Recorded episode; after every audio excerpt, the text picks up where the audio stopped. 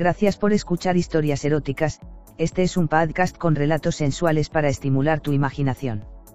Si quieres interactuar con nosotros el correo electrónico es historiaseroticaspr.gmail.com, también en nuestras redes sociales, en Instagram como eróticas-historias, Facebook con barra historias eróticas, Twitter como historia erotic, en nuestra página web en historiaseroticaspr.us. Si quieres prestarnos tu voz para nuestras historias simplemente ponte en contacto. En nuestras historias podrías escuchar conductas sexuales de alto riesgo. Oriéntate con profesionales para conductas sexuales seguras. Ya han pasado tres años desde los sucesos de Marbella y Montecarlo. Desde entonces vivo en Arabia Saudita con mi señor y no he podido salir del país, bueno del país ni del palacio. Me paso el día con una túnica, normalmente blanca, como único atuendo y esperando que Mohamed o su hijo Ali quieran utilizarme. En este tiempo me he convertido en una verdadera profesional, he aprendido a usar todos los recursos que los dioses me han dado. Si ya estaba buena, ahora estoy buenísima, ni un gramo de grasa y unas tetas que vuelven loco a cualquiera, Mohamed se empeñó en que las quería más grandes y me llevó a un cirujano plástico que se encargó de solucionar el problema. Mis pezones siguen tan sensibles como siempre y basta que los acaricien un poco para que empiece a salirme de madre. También me hicieron otro arreglito, una ligadura de trompas, dicen que reversible. Un día vino Mohamed y me dijo ahora sí que podremos follar tranquilos, como si el cabrón no llevara años haciéndolo pero la verdad es que yo disfruto mucho más que antes, con la tranquilidad de que no me preñen. En todo este tiempo han sido muy amables y cariñosos conmigo, excepto el día en que me cedieron al jefe de la guardia. Se trataba de castigarme por mi supuesta arrogancia, porque le llevé la contraria a Mohamed. Estábamos cenando los dos solos, muy acaramelados, y Mohamed dijo que la carne estaba sosa, yo le dije que estaba perfecta, que probablemente se debía a que había comido antes pescado en salazón y le hacía perder algo de gusto. María, si yo digo que la carne está sosa, está sosa y tú te callas. Pero Mohamed no te enfades por eso. Me enfado por y cuando quiero, levántate y ven aquí. Me puse en pie y me acerqué a él, de un tirón me arrancó la túnica y me dejó desnuda en medio del salón, se sacó la polla y me ordenó. Chúpamela. Yo ya había aprendido que cuando se ponía así no se podía discutir así que me arrodillé y empecé a lamerle la verga con cariño y verdadera fruición, como yo sabía hacerlo. Ay, puta mía que bien me la mamas, lástima que tenga que castigarte. Se corrió en mi boca y llamó a la guardia, entró el comandante y me vio todo lo que le apeteció, en la postura en que se estaba no había que esforzarse demasiado. Tenía los labios y el pecho chorreando semen de Mohamed y me quedé helada cuando le oí decir. Comandante, puedes llevarte a mi concubina y disfrútala hasta mañana, hazle lo que quieras y que te haga lo que ordenes, pero pobre de ti como le hagas daño. Muchas gracias, amo. Dijo mientras me cogía de la muñeca y me arrastraba hacia él. Muchísimas gracias. Me miraba con verdadera lujuria y empezaba a babear imaginando lo que iba a hacer conmigo. Era un tipo barrigudo, con barba negra, de unos 45 años, olía a tabaco y a sudor. Mañana al mediodía me la traes aquí, toma su túnica, aunque no creo que vaya a necesitarla en toda la noche. Buenas noches, amo. Dijo el comandante. Yo estaba anonadada, no pensaba que fuera capaz de hacerme esto, un azote en las nalgas me devolvió a la realidad. Dile buenas noches a nuestro amo. Buenas noches mi señor. Salid de aquí fue su respuesta. Tenía unas ganas tremendas de llorar pero no le iba a dar ese gusto. Como ya estaba entrenada se trataba de intentar disfrutar lo máximo posible. En cuanto salimos del salón el comandante me abrazó por la cintura y empezó a besarme, restregándome su paquete, que ya había alcanzado un considerable tamaño, por el vientre. Llegué a creer que me follaría allí mismo.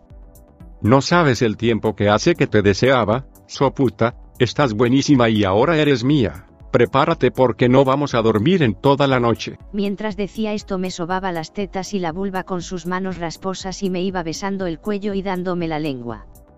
Venga, vamos a mis aposentos. Me llevó desnuda por los pasillos del palacio hasta alcanzar su habitación. Era pequeña pero tenía una cama razonablemente grande y un cuarto de baño. Por lo menos igual había suerte y se duchaba antes, pero no tuvimos tiempo. Entramos en la habitación, echó el cerrojo y me tiró sobre la cama deshecha, se quitó los correajes, las botas y los pantalones. No llevaba ropa interior, e Isia ahí que no perdió el tiempo, me puso la verga delante de la cara y gritó. Cómetela, Furcia, chúpamela. Mi señor, ¿por qué no nos duchamos? Me encanta hacerlo bajo el agua. Que me chupes, cerda. Me gritó mientras me pellizcaba un pezón. Pensé que mejor era obedecer a Isia ahí que a pesar del aroma que despedían sus genitales me dediqué pacientemente a la tarea. Así, así, zorra, qué bien lo haces. Espera, espera. Me cogió las tetas apretándolas entre sí y metió la polla entre ellas y empezó a culear, una cubana. Chúpame la punta cuando salga. Y ahí me tenéis mamándosela al comandante guarro este y esperando que me escupiera de un momento a otro. Me corro, me corro. Me dejó hecha unos zorros, toda la cara chorreando. Saca la lengua y chupa la leche. Y ahora te voy a comer el coñito. Te voy a follar como a una perra en celo. Me tendió en la cama, se desnudó del todo y no veas que tu fillo tenía su alero, y se abalanzó sobre mi depilado chochito, metiéndome la lengua hasta las entrañas. Me cogía el clítoris entre los labios y me daba tironcitos de la anilla, yo empecé a mover el culo pidiendo guerra. ¿Te gusta, eh, guarra? ¿Te gusta? Muchísimo, mi amo, muchísimo, no pares, por favor, pero si paró el muy cabrón se levantó y se fue a buscar un látigo, yo pensé que iba a azotarme, pero después recordé lo que había dicho Mohamed y me tranquilicé. No lo que hizo fue meterme el mango en mi húmeda vagina y me volvió boca abajo empezando a lamerme el culo. Desde luego qué afición tienen los árabes por dar por culo. Levanta el culo, Decía mientras metía su mano derecha debajo de mi vientre y me ayudaba a colocarme en la posición que él quería, con el culo bien en pompa. Empezó a meterme los dedos y cuando vio lo bien que entraban se entusiasmó. menudo putón estás hecha. Te han abierto bien todos los agujeros, eh. De una embestida me la metió hasta la empuñadura y yo empecé a culear mientras le cogía el culo con la mano para que no se fuera a ir, como si tuviera alguna intención de irse. Fóllame, fóllame, mi amo, dame tu leche. Vaya manera de follarme, notaba sus huevos golpeándome el culo en cada envite, mis tetas se cimbreaban mientras no me las apretaba, y como las apretaba el bestia, creía que iba a reventar las prótesis. Me cogía de los hombros y apretaba y apretaba. Me tiraba del pelo y me mordía en cuello. Yo le ayudaba acariciándome el clítoris y tirando del anillo. Me corrí como una loca hasta que me regó el recto con su esperma, qué cantidad tenía, este hombre debía hacer meses que ayunaba. Se dejó caer sobre mí y casi no me dejaba respirar, yo pensaba ahora se dormirá un rato y con suerte hasta mañana. Parecía que me hubiera leído el pensamiento. Venga, zorra, vamos a bañarnos. ¿No dices que te gusta hacerlo en el agua? Pues vamos al agua. Me cogió de la cintura, me sacó el látigo, y me levantó como si fuera una pluma, menuda fuerza mejor no contrariarlo. Métete en la bañera. Cogió la ducha y empezó a regarme, ya se podría duchar el que falta le hacía. Se dedicó a mi vulva con especial empeño y me empecé a calentar de modo que a los pocos minutos ya le estaba besando y acariciándole el pecho y la verga que volvía a empinarse. Ven mi señor, déjame lavarte, dicho y hecho, empecé a enjabonarle el pecho, las axilas, la barriga y alcancé los huevos y la polla que ya estaba como un mástil. Qué bien lo haces, eres una verdadera profesional, una geisa. Decía mientras me tiraba de los aretes de los pezones y me besaba mordiéndome la lengua. Lo dejé como una patena, ahora sí que daba gusto verlo y catarlo. En eso estaba, admirando la obra, cuando me levantó, me hizo apoyar las manos en la pared, como si fuera a cachearme, y vaya si me cacheó, empezó a meterme mano como un energúmeno y a mí me temblaban las piernas deseando que me follara.